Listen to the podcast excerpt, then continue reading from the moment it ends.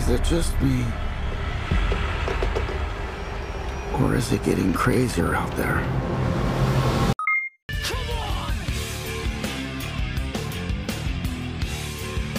Don't you swear at me, you little shit! Don't you ever raise your voice at me! I am your mother!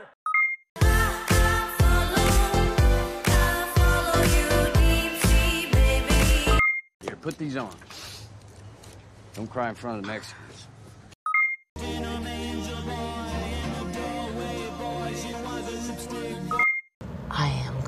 Kill Bill.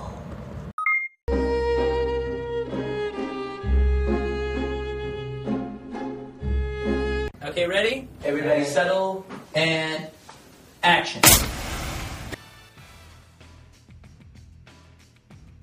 Hey, cinéfilos, y ya estamos en la tercera y última parte de este programa dividido. Así es de que vámonos con Robert Eggers y todo el chisme que nos aventamos con nuestra invitada Itzel Manzano. ¡Vámonos!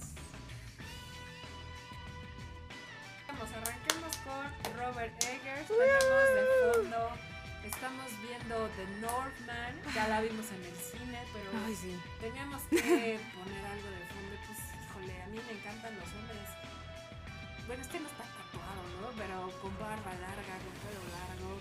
Si son musculosos, pues qué mejor. Que ¿no? mira, que de los hermanos Skarsgård eres el que más me gusta. Y es el mayor. Pues ya. Alexander Skarsgård es el mayor. Después sigue eh, Gustav Skarsgård, que es el que sale como Floki en Vikings. Ah, caray, fíjate, ahí sí ya. Y en curva. el de abajo es Bill Skarsgård, que ya todos lo conocieron por Bill. Digo por Bill, este, por It. Por it. por It. Es, es, es- es el payaso. Él es Pennywise. Es hermano de él. ¿Ah? Ven, les digo que ustedes vienen a enseñarme también. ¡Ah! No Bueno, a ver, tal vez en los ojos, déjame ver, es parecido. Ah, pero el de esta última generación. Sí, claro, claro. No, no, no, no. Ah, no, Bill sí, totalmente. es el más, bueno, de los tres que han sido ya los actores más reconocidos de los, los ma- hermanos Skarsgård porque son un buen. Fíjate curioso, gracias por habérmelo dado. Bueno, tiene, les quedó perfecto el papel de It porque tiene una mirada muy penetrante. Y tiene esta enfermedad de, del ojo que se le va. Ah, Que olvidé el nombre de la enfermedad. este, ay, sí, Este, pero eso fue lo que utilizó el truco, no es CGI, eso sí lo hace Ah, Bill Skarsgård como It Caray, para darle el efecto todo tétrico. Eso es naturalito. Sí. Ahora, pues yo me sigo quedando con. Ah, yo también me sigo quedando con Alexander. Híjole, es que. Desde que lo vi en True Blood como Eric, uff, que ahí justamente se llama Eric Northman. o sea, Y luego hizo The Northman. Ya, era señal, ya era el destino que Sí. tenía que hacer de Northman. Sí. Bueno, ya no nos vamos a mover. Sí, no, no, no, porque es un tema muy largo. Empecemos con Robert Eggers. Yo por ahí te conté hace ocho días que Robert Eggers, y creo que eso fue lo que te entusiasmó mucho, que Robert Eggers empezó en teatro. Sí, es que ahí me cuajó todo. Él es muy estricto en todas sus películas con mm, que uno sea verosímil. ¿ok? Segundo, contexto histórico. Tercero, tiene que ser fiel a sus costumbres, vestuario y forma de hablar. Y eso es mucho de teatro. Cuando empezamos con un proceso creativo aquí de, ah, vamos a montar, por ejemplo, las brujas de Salem. Ok, Salem en esta época, veamos, checamos el año, ok, cómo se vestían, cómo hablaban, el contexto histórico, por qué fue la quema de brujas, por qué este, ahí precisamente, porque pues ya había pasado, ya se estaba pasando de moda la Santa Inquisición, porque hubo un retroceso en Salem. Salem, please. ¿A qué no se juzga? Tú como tú quieras. y ese es un ejemplo, ¿no? Eh, Entonces, Eggers es muy estricto con todas esas cosas. Vimos con la, su primer lar- largometraje de Witch. Habla en inglés antiguo. Que eso, Inglés antiguo. eso lo trató de hacer en algún momento Mel Gibson, ¿te acuerdas? Con esta película de. ¿Cómo se llama? La última conquista.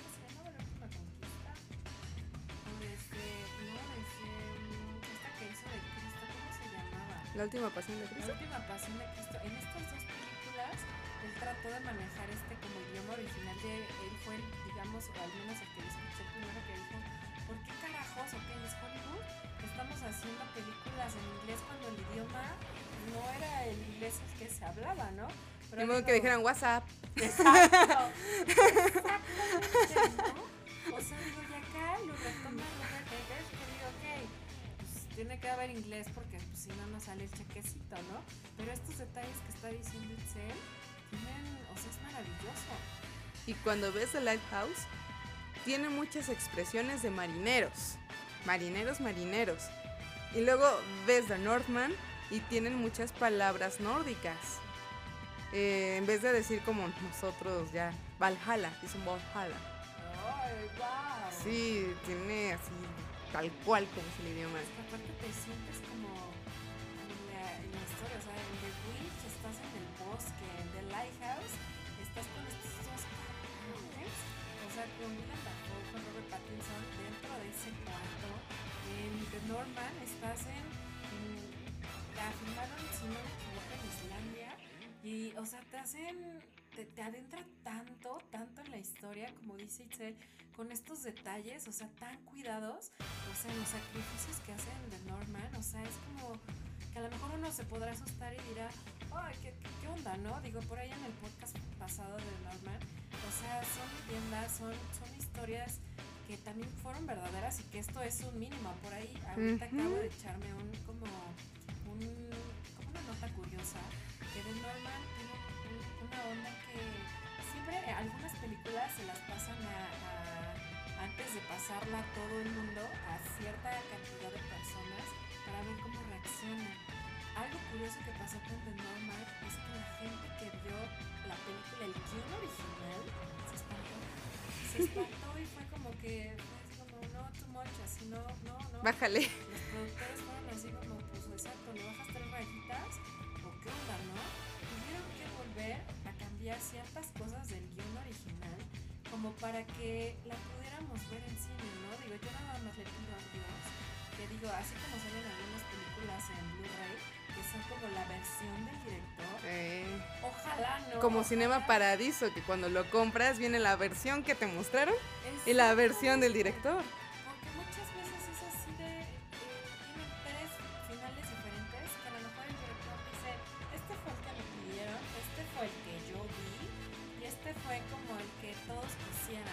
Sé. Entonces digo, no sé si habrán filmado o no habrán filmado el guion original tal cual, pero ojalá, digo, ojalá.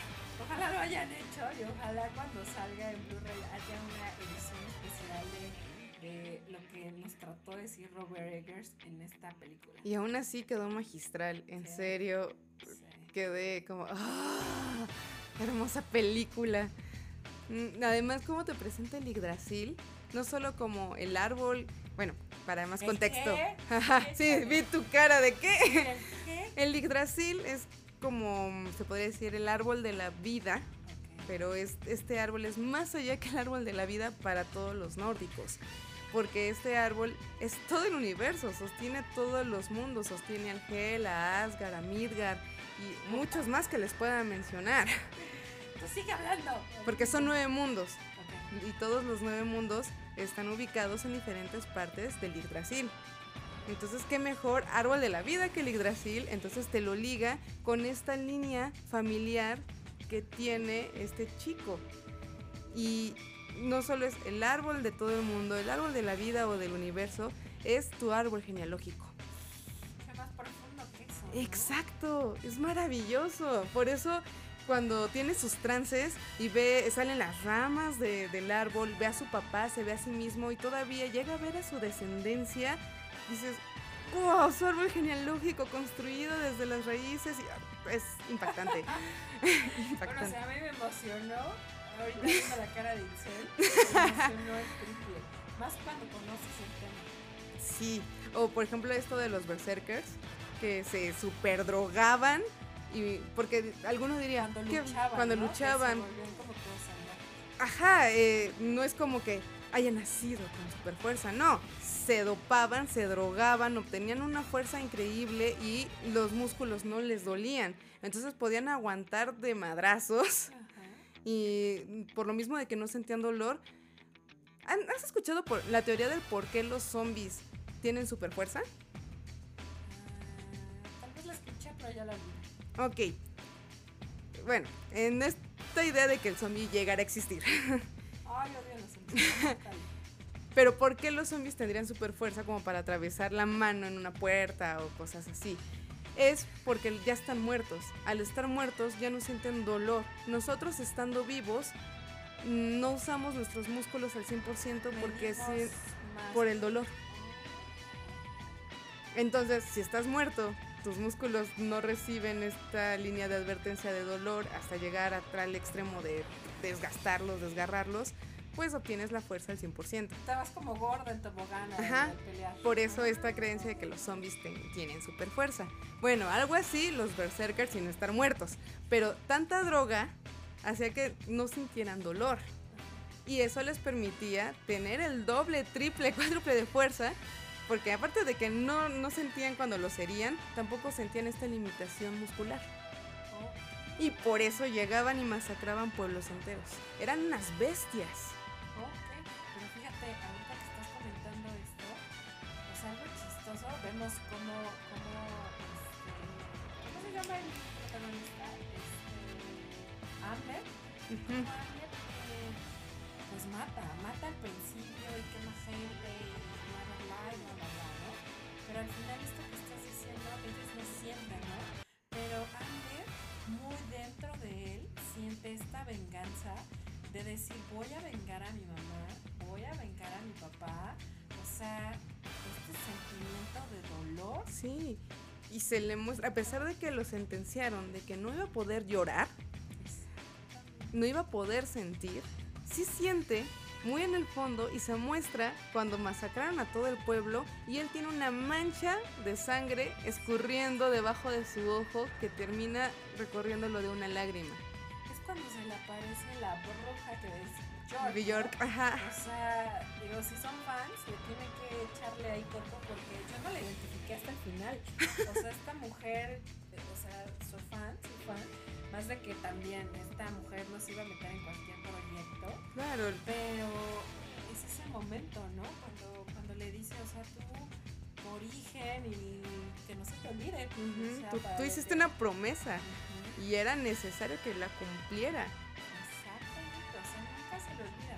Ya en el camino encuentra a Anya Taylor Joy, y pues obviamente, ¿no? Digo, no podía faltar la historia de, de amor, de amor, pero también muy o Sí, sea, desde la, la primera vez que aparece es muy sutil, porque no te la ponen tal cual en la cámara, así como, ay, te, te enfoco la cara. No, están siendo los niños y las mujeres cap- siendo capturadas, siendo amarradas. Ella sale siendo fingiendo debilidad y ataca con un cuchillo. La derrotan, sí, pero desde ahí sabes que no es como las otras mujeres. Ella es una mujer que no se va a dejar. Y es muy sutil porque son unos segundos en cámara y de hecho esa la vi con mi novio ajá. y él no la captó y le dije, ¿la viste? ¿La viste? Y él, no, No la captó. no la capté. Y yo, ah. Y Hamlet se da cuenta. Sí. O sea, de ahí dice. Desde ahí es como, Ah, caray". hmm. Exacto. Esta, esta se defiende, esta es, es dura. Exacto. No, y aparte, o sea, digo, la vimos en The Witch, ya. Muy chiquita. Sí, o sea, ya se ve, y aparte mole, en su mero apogeo. Digo, esta, esta mujer, digo, tú me lo podrás decir si es buena actriz o no es buena actriz, pero digo, yo soy muy fan de Jennifer Lawrence y Jennifer Lawrence tiene carisma y tiene como una naturalidad bien chida que, bueno, que en todos sus personajes, digo, te, hacen sentir. Yo, soy, fan, ¿no? Digo, esta, una Taylor Joy, yo no sé si sea como la onda de que está siendo muy famosa, está haciendo como, está en todos lados ahorita, pero creo que, creo que va por buen camino y creo que al menos lo que ha hecho en este tipo de, de, de papeles como el de Witch y ahorita el de Norma, que de pronto se echa otros, de, de- del aprenderse a otros como Idiomas, lenguas ya muertas incluso. que dices voy más allá de, ser una actriz de lo que venimos diciendo de comedia romántica, Algo así. Actores, espero no verla en algún momento este, en una de esas, pero Pero le está yendo bien y está haciendo bien su trabajo. Así, mm, en Gambito de Dama, Ay, sí. en Last Night in Soho. Uh, Esta es super película. Esta, esta Sí. película me gustó muchísimo, muchísimo. y es muy curioso porque Last Night in Soho es protagonizada por una chica que se llama Thomasin. Pero ¿recuerdas el nombre que tiene Anya Taylor Joy en The Witch? Es el mismo. Es el mismo. Toda la razón. Qué loco, o sea, todo Sí, todo está conectado. Eso me gusta, me gustan las señales, me gustan las señales. Pero aparte,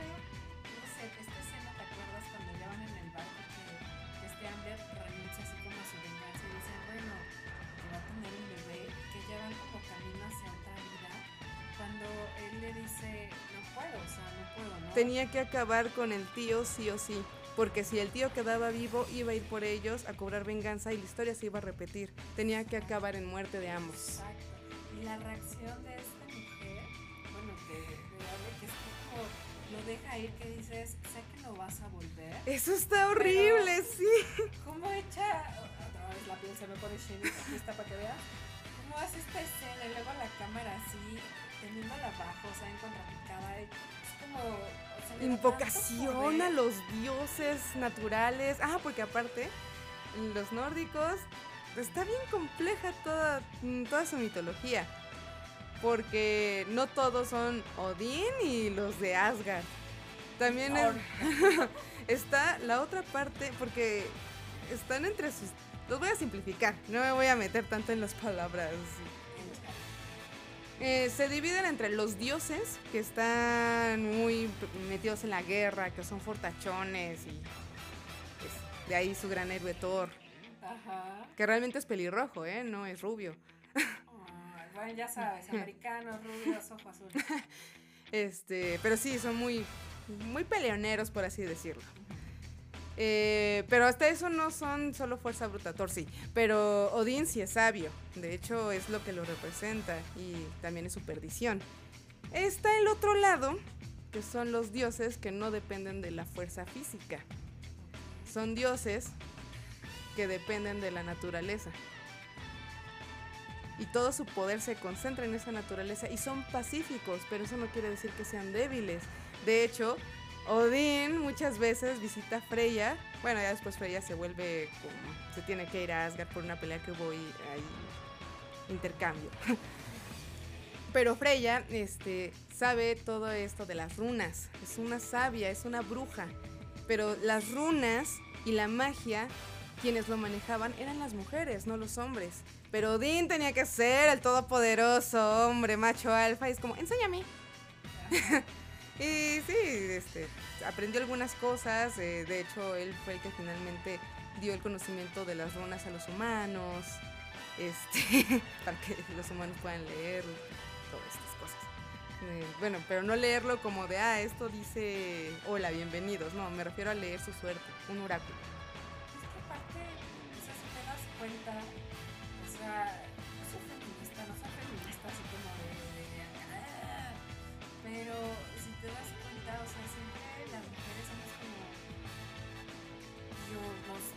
nos quemaban o las quemaban por brujas, por tener este contacto con, las Con la naturaleza y las emociones, emociones y la noche. con sanar, con, con, o sea, y era así como, ¿cómo? ¿Cómo pueden hacer eso? Siempre cuando algo que desconoces, ¿qué haces? O sea, lo matas, lo apagas.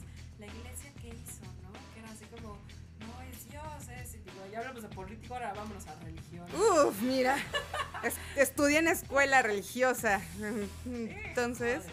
no fui la mejor estudiante porque, vamos, ¿qué niña como de nueve años defiende a Caín? Bueno, Bueno, sí, me llevé varios reportes. pero desde chiquita ya. Sí, desde chiquita, porque sí, desde chiquita siempre tuve el interés de las brujas. Y es algo que Eggers maneja muchísimo. Las brujas, el ocultismo, la feminidad. Y aunque muchos pueden decir de Northman, este, otra vez, este hombre musculoso, pero su complemento era una mujer poderosa que estaba en conexión con la naturaleza, entendía la naturaleza y por eso ella sabía que él no iba a regresar, pero ella tenía que continuar con el legado de esa sangre. Claro, y es lo que, lo que pasa, no sé, a lo mejor de Witch, que es como, como la parte como más femenina, ¿no? De la película. Ujú. En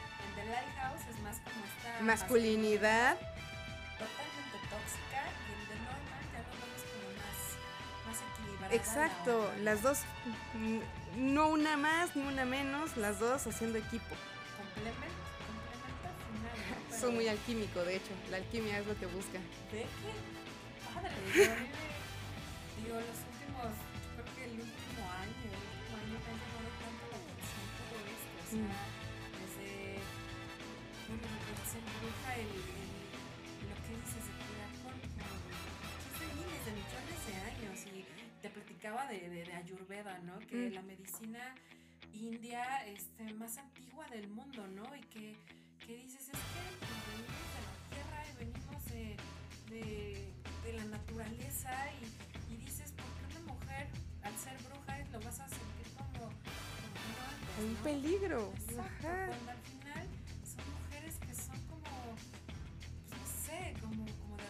Digo, ahorita en estos tiempos todavía hay brujas, o sea, hay Sí. brujas, y no como te las presentan de niños así como De los cuentos infantiles, de ay, que estén feas con la nariz arrugada. No, no, Ay, con no. su caso y, y que van en escobas y que también ya sabemos que las escobas digo, no volaban, que eran ellas Se frotaban aceites. exactamente, sino simplemente pues ellos, bueno, la historia a través de los años te las tratan como de, manejar para que las vendan y se hagan, ¿cómo se llamaba esta película? Hocus Pocus.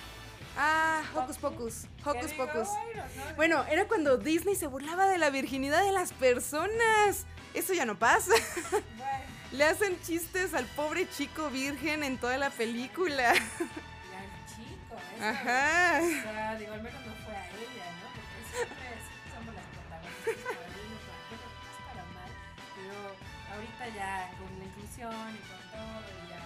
vamos a otro tema, ¿no? Pero, Pero es que lo de la magia, la brujería, anteriormente se necesitaba siempre de una sacerdotisa, de una bruja, de una guía, y no era malvada. Era necesario para, para la comunidad que estuviera viviendo ahí. pues todos los reinos, tan solo, no sé, Hasta sea, los griegos tenían mujeres sabias. Y de eso que los griegos sí eran una cosa como de las mujeres, bueno, los de Atenas, porque los de Esparta sí era equidad, equidad. Ahí las mujeres peleaban igual que los hombres y ellas tenían el derecho de engañar a su hombre si este no, no era bueno en el sexo. Pero esos eran los espartanos, porque en Atenas en- eh, sí eran como más machistas. Y vamos, esas orgías entre hombres y eh, dudosa procedencia. este, pero por ejemplo en Atenas aún así tenían a sus oráculos. Y muchas eran mujeres. Sí, y los nórdicos también tienen a sus sacerdotisas.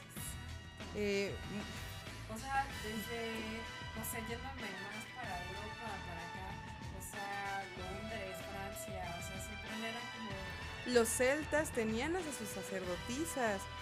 Toda la religión wicca, la feminidad fue más poderosa. Pero, pero la religión, el cristianismo, No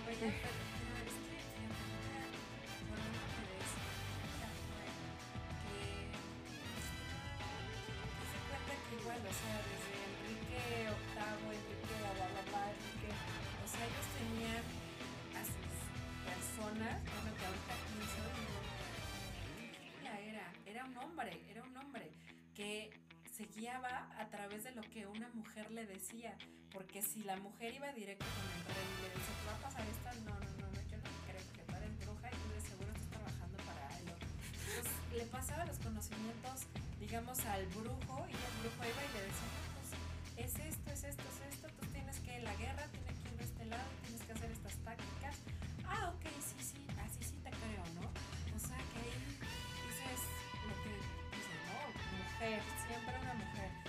también el, la onda de mujeres, diablo, Ah, y el cristianismo es lo que mete al diablo.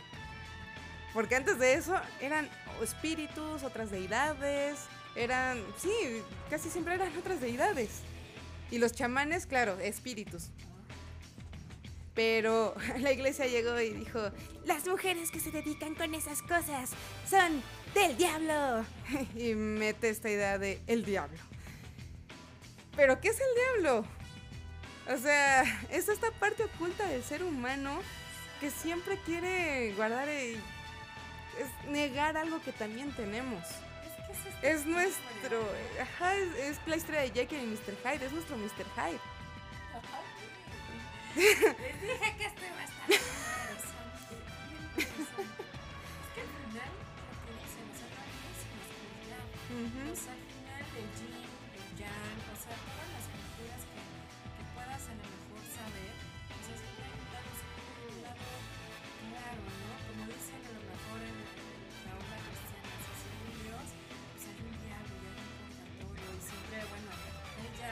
Bueno, que el infierno y el purgatorio también ya son aparte. Sí, que digo, híjole. Pero por ejemplo, en The Witch, a pesar de que sí tiene cuestiones muy religiosas por la época, porque sí, en contexto histórico sí pensaban así, y esto de tus pecados y la religión y lo del demonio, entonces te ponen un demonio muy cristiano, de esto de voy a hacer el... Vas a ver mi libro y vas a sellarlo con tu nombre, con sangre. Y los aquelarres, bueno, los aquelarres son otro tema, ¿no? Pero aquí el aquelarre que te ponen de lo malo, ¿no? Donde todos fornicaban con el demonio. Este, pero eso te lo comenta- comentaba la vez pasada.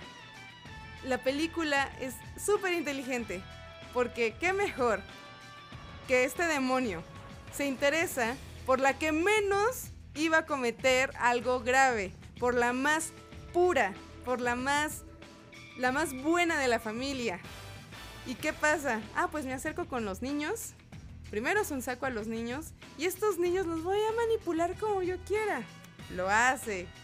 Y poco a poco voy a hacer que todos se pongan en contra de ella. Por ejemplo, la mamá le echo la culpa de todo porque la mamá está celosa de su belleza, está celosa de su juventud, pero no lo va a reconocer. Y además, como ella tenía al bebé cuando desapareció, claro, la culpable fue ella. Ahí ya tengo la forma de desquitarme de, y sacar estos celos y nadie me podrá decir nada porque fue culpa de ella.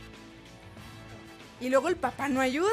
Mi papá como que es dudoso, pero también la o sea... Al inicio no, porque él sabe que muchas cosas de la que es culpada la hija, Él lo hace. lo de la copa. Eso te lo dije desde la escena donde simplemente están cenando y le empieza a decir, la copa no está. Y que el papá dice, ya te dijo que no la tomó. Porque él sabe que no fue así, que él se la llevó, pero no dijo nada, dejó que la regañaran porque es tan de pocos huevos.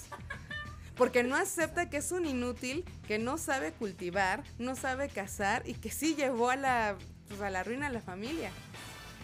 Pero eso ya son cuestiones en pareja, cuestiones de los otros hijos. El chico que está pasando de la niñez a la pubertad y tienes deseos sexuales, pero lo único que veo es a mi hermana porque no hay nadie más a mi alrededor.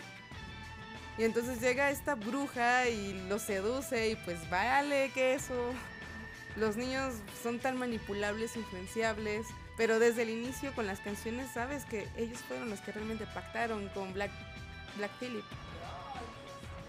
Y todo está acomodado para que al final este demonio, este Black Phillip, se deshaga de los niños, se deshaga de los papás, de los otros hermanos. Ah, bien, ya quedó la que quería y no le va a quedar de otra, porque ¿qué va a hacer?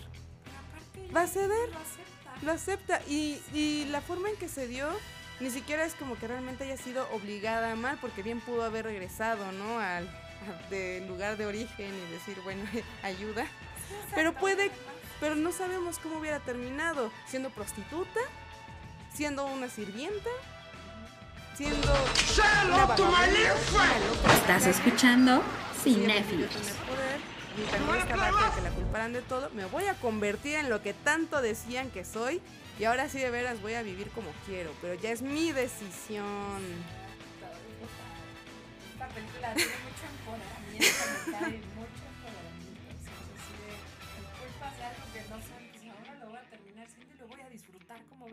A ver, perros, a ver. Exactamente.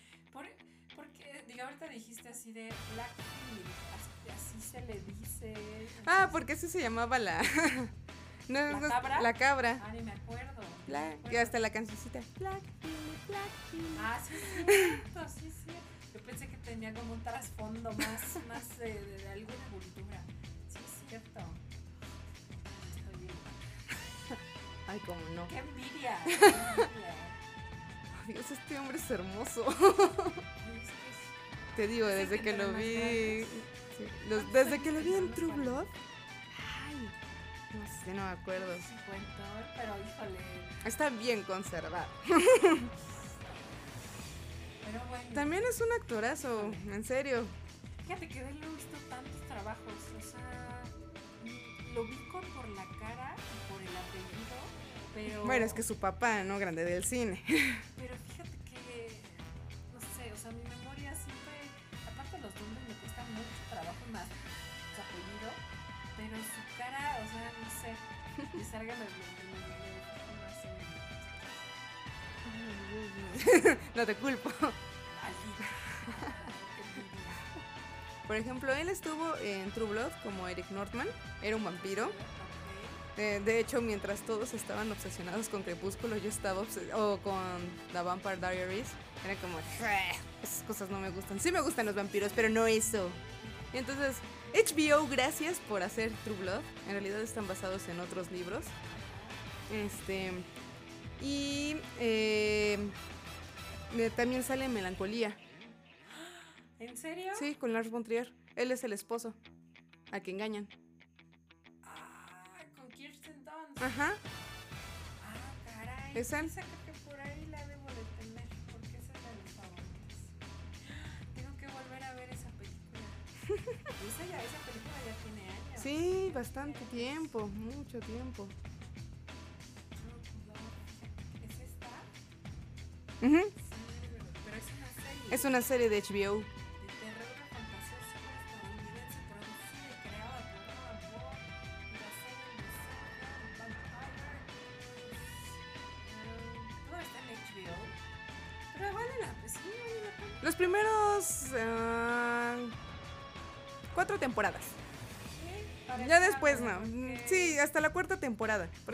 Sí ya es como. Y también se desvirtuaron mucho de los libros.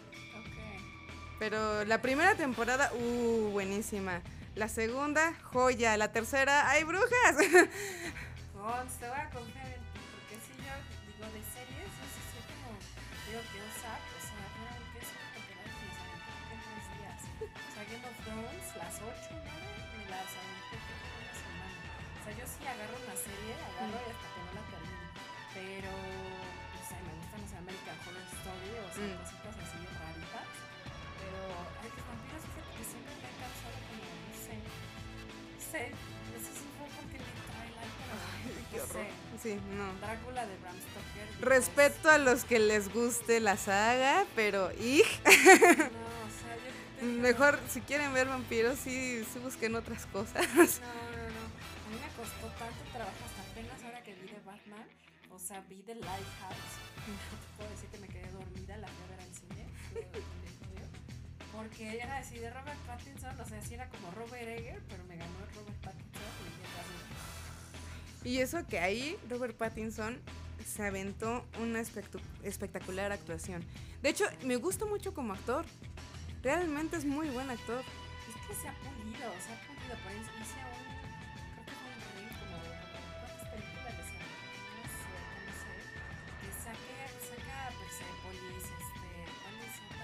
Cosmópolis. Cosmópolis. Porque Persepolis es una animada. que la tengo. Persepolis.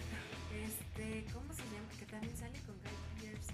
Bueno, tuvo varias películas antes. También hay una que me encanta. se llama Que sale como, como el rey francés. Y ya sale como con este acento francés. Pero ya como con esta mirada como O esta que salió en Netflix también en. Ay. Ay, La de horas. El diablo a todas horas. Híjole, del pastor Morbosón. Muy buen papel. Sí, sí. Muy buena actuación. Sí, sí o sea, me, me cae que, que, fue De hecho, pobre Tom Holland, porque no lo hizo mal, pero estaba con Robert Pattinson, con Bill Skarsgård y sí quedó un poquito abajo. No lo hizo mal, pero vamos, Bill Skarsgård también se lució. Bueno, es que Holland. No Que, sé. que también, bueno, es que al menos cuando cantó la canción de Rihanna, de Umbrella, dije, ¡wow! Increíble. Ese chavito me cae bien, no es porque spoilea todas las cosas. Y bueno, no sé, le quedó bien. No soy fan de Spider-Man, pero le quedó bien. Pero se me hizo raro ver, ver a Tom Holland en una historia digo, su primera película fue esta de, del tsunami. eh, ¿Cómo se llama con esta? ¿La viste? No sé. Fue su primer película que fue real, que fue el tsunami. Lo imposible, esta sí puedes verla. No, no lo he visto. Lo impos- lo imposible sale con esta. Es famosísima que es de la Naomi Watts. Mm, Fue su mm. primer película y No va a ser como. Bueno, no sé, digo, ya me quiero callar, ¿no? Así dije de Robert Pattinson, a lo mejor puede ser un excelente actor, no lo sabemos. Pero digo, a mí me gustan los actores que, que no se encasillen, que hagan como más cosas. Más cosas, sí. No sé si te acuerdas de este Philip Seymour Hoffman, este gordito rojo, Sí. que digo que también hizo, no sé, mi novia Polly, y que era el gordito así de "Ay, quedó cagado y bla, bla, bla, que también hizo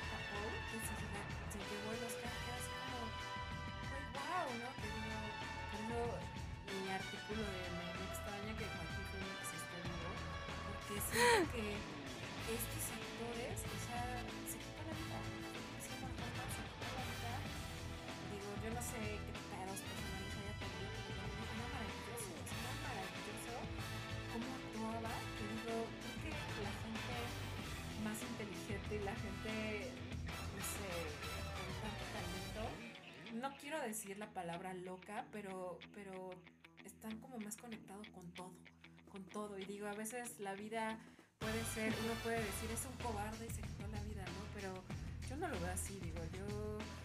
Fausto. Estás describiendo a Fausto. Eh, bueno, Fausto es una leyenda alemana que luego retoman para pues hacerla como cuento.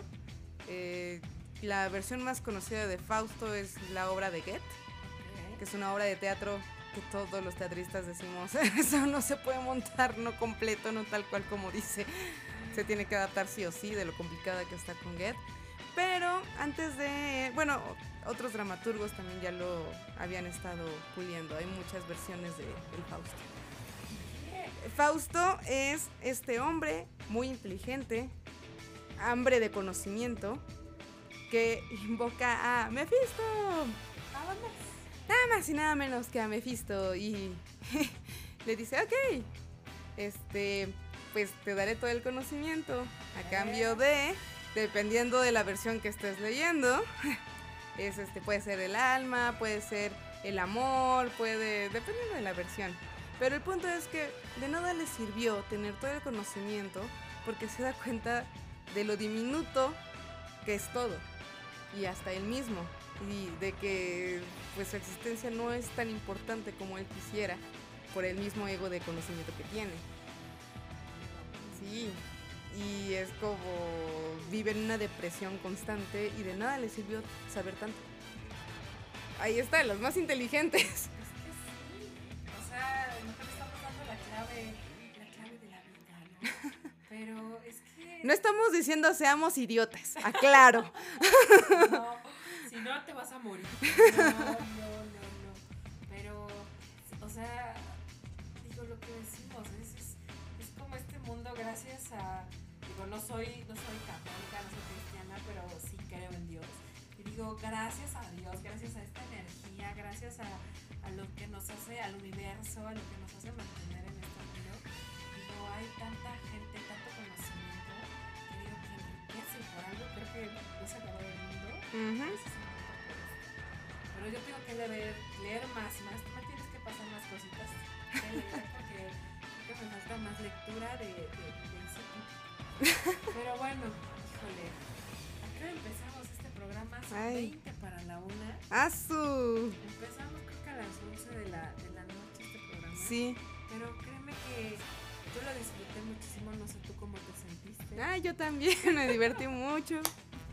La verdad es que estarás de acuerdo conmigo que ni se sientan los minutos. No. Cuando algo realmente te gusta, te apasiona, le sabes y puta, el tiempo bueno. Pero ¿cómo estos tres directores nos llevaron a otros temas? Porque está todo ligado, ¿te Sí. das cuenta? O sea, lo que dices es como desmenuzar la historia. Así podemos desmenuzar a lo mejor una película de Disney, que sabemos que son historias, pues, o sea, hechas como para niños, pero Uy, no, no, no. Hasta los hermanos Grimm fueron amables. Adaptaron esas, esos cuentos a algo todavía más consumible.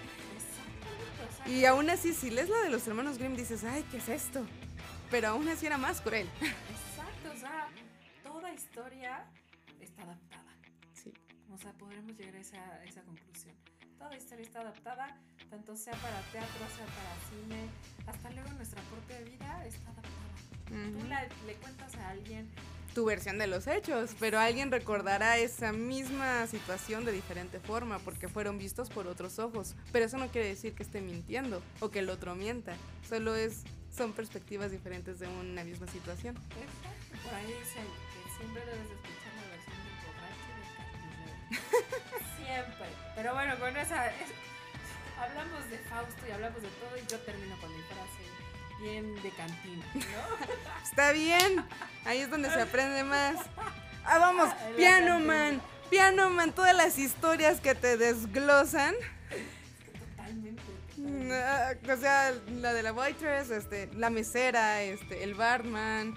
No, no, todas las historias es como, no, ¿cuál es la más triste? Imagínate que, que este, este podcast lo hubiéramos hecho con un mosquito hacia al lado.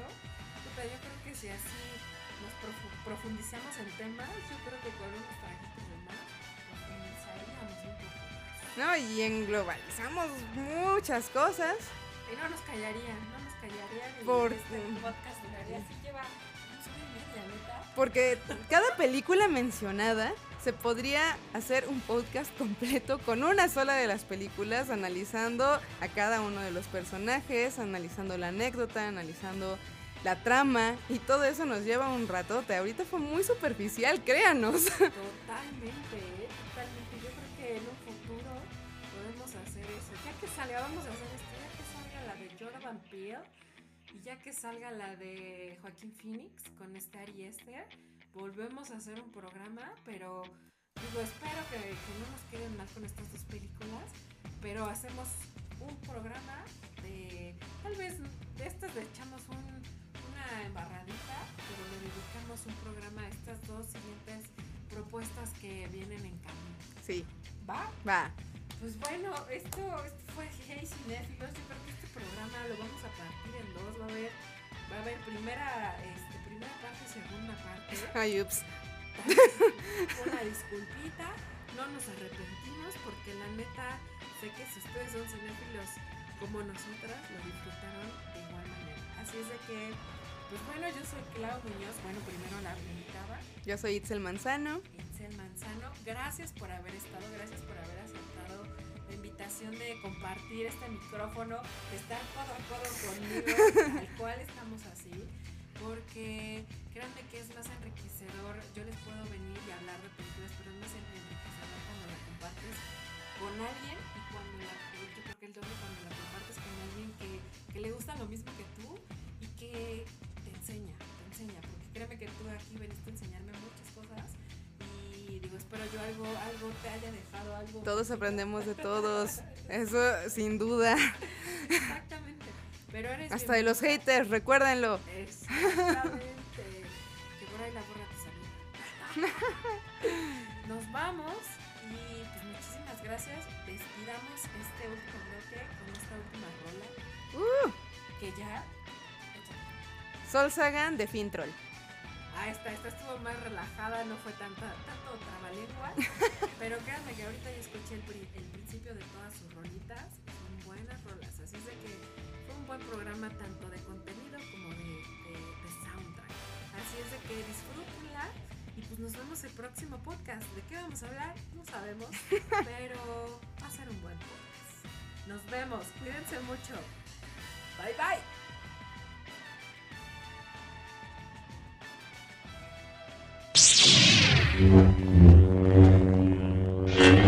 Estás escuchando Cinéfilos.